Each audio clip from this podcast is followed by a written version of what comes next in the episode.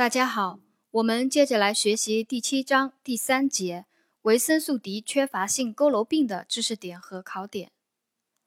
维生素 D 缺乏性佝偻病是由于体内维生素 D 缺乏，导致钙磷代谢紊乱，出现的一种以骨骼病变为特征的全身慢性营养性疾病，主要见于两岁以下的婴幼儿，是我国儿科重点防治的四病之一。在这个定义里面呢，有两个关键点，我们要把它记住。第一个关键点，它是因维生素 D 缺乏导致了钙磷代谢的紊乱。第二个关键点呢，就是临床上它以骨骼病变为特征，我们就要把它和第四节维生素 D 缺乏性手足触热症和它相区别啊。有的人会把这两个病呢会混淆，维生素 D 手。呃，维生素 D 缺乏性手足搐弱症呢，它是因维生素 D 缺乏以后，血钙降低，导致了一个神经肌肉兴奋性增高，临床上出现了惊厥、喉痉挛或手足抽搐等症状。我们第三节讲的维生素 D 缺乏性佝偻病呢，是因维生素 D 缺乏导致了钙磷代谢紊乱，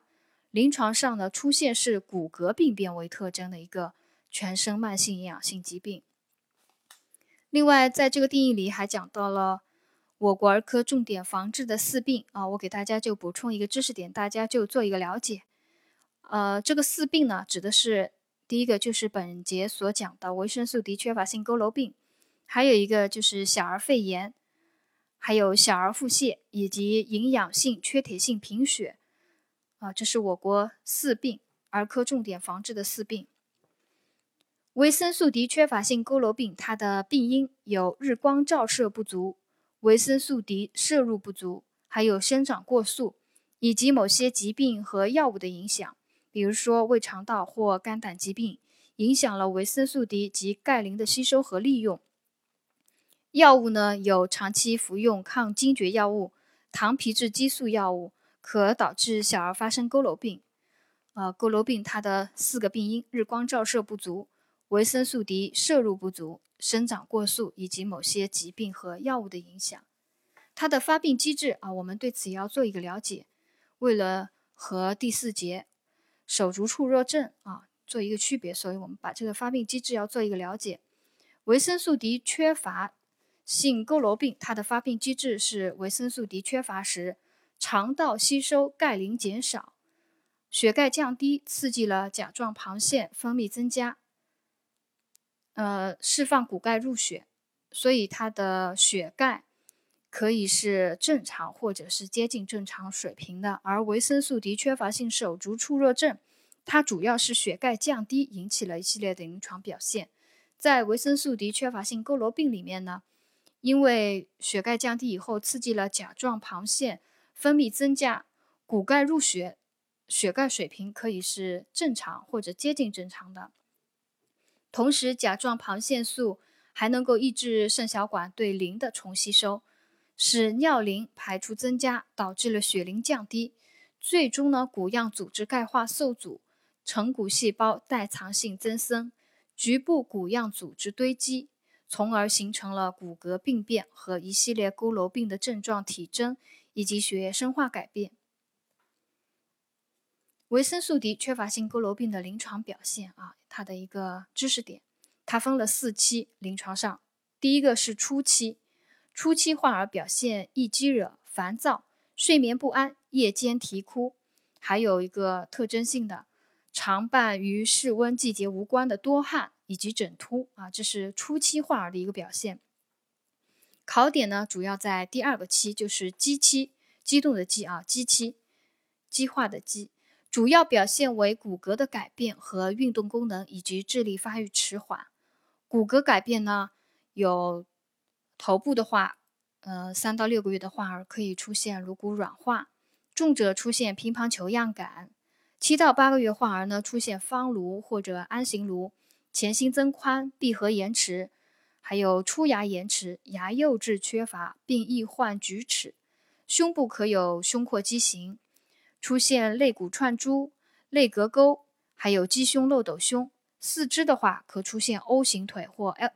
X 型腿，还有佝偻病手镯、脚镯。如果久坐的患儿，可出现脊柱后凸或者侧弯，这是肌期骨骼改变的一个特点。另外，肌期除了骨骼改变呢，还有运动功能发育迟缓，患儿肌肉发育不良，肌张力低下，韧带松弛，表现为头颈软弱无力，坐立行等运动能力落后，腹肌张力低，腹部膨隆如蛙腹，还有精神和。神经发育迟缓啊，有有神经精神发育迟缓，重症患儿脑发育受累，条件反射形成缓慢，患儿表情淡漠，语言发育迟缓，这是肌期患儿一个表现啊。第三个期呢就是恢复期，第四个期呢就是后遗症期。考点呢主要在第二个期基期里面啊。我们如果出一个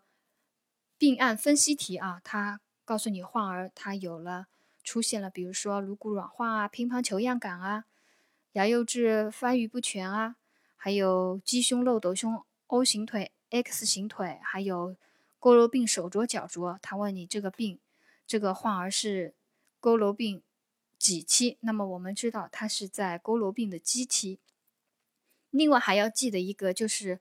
佝偻病初期啊，患儿的表现枕突和多汗，与室温及。以及季节无关的多汗和枕突，以及夜间啼哭呢，是佝偻病初期的一个表现。好，下面一个知识点：维生素 D 缺乏性佝偻病，它的治疗原则，它的治疗目的呢，在于控制活动期啊，也就是肌期，防治骨骼畸形，控制病情活动。应要，所以呢，要做到早发现、早治疗，这是它的一个治疗目的。控制活动期，防止骨骼畸形，控制病情活动，做到早发现、早治疗。患儿呢，应该给予合理喂养，多晒太阳，给予维生素 D 制剂。在后遗症期的患儿呢，应该加强体格锻炼。对骨骼畸形者，可采用主动或者被动矫正；严重骨骼畸形者，需要外科手术矫治。护理措施主要就是定期户外活动。夏季应该避免太阳直射，冬季室内活动时应该打开窗，呃，打开玻璃窗，呃，同时呢，补充维生素 D，提倡母乳喂养，呃，提倡母乳喂养，按时添加辅食，给予富含维生素 D、钙、磷和蛋白质的食物，如动物的肝脏、鸡蛋和蘑菇等。另外，遵医嘱给予维生素 D 制剂，同时要预防骨骼的畸形和骨折。避免过早过久的坐站走，以防发生骨骼畸形。严重佝偻病患儿呢，肋骨和长骨易发生骨折，护理操作时应避免重压和强力牵拉。呃，另外还要做好加强体格锻炼。下肢畸形的患儿呢，可以施行一个肌肉按摩：O 型腿按摩外侧肌啊，O 型腿按按摩外侧肌；X 型腿呢。按摩内侧肌，矫正畸形，同时做好患儿预防感染，还有做好健康教育，呃，给孕妇及患儿父母讲述有关疾病的预防护理知识，鼓励呢多进行户外活动，晒太阳，选择富含维生素 D、钙、磷、蛋白质的食物，宣传母乳喂养啊，就是刚刚我们讲的护理措施的这些内容，要对父母的，呃，要对患儿的父母呢做一个健康宣教。第三节维生素 D 缺乏性佝偻病的所有知识点和考点呢，就总结到这里。谢谢大家的收听。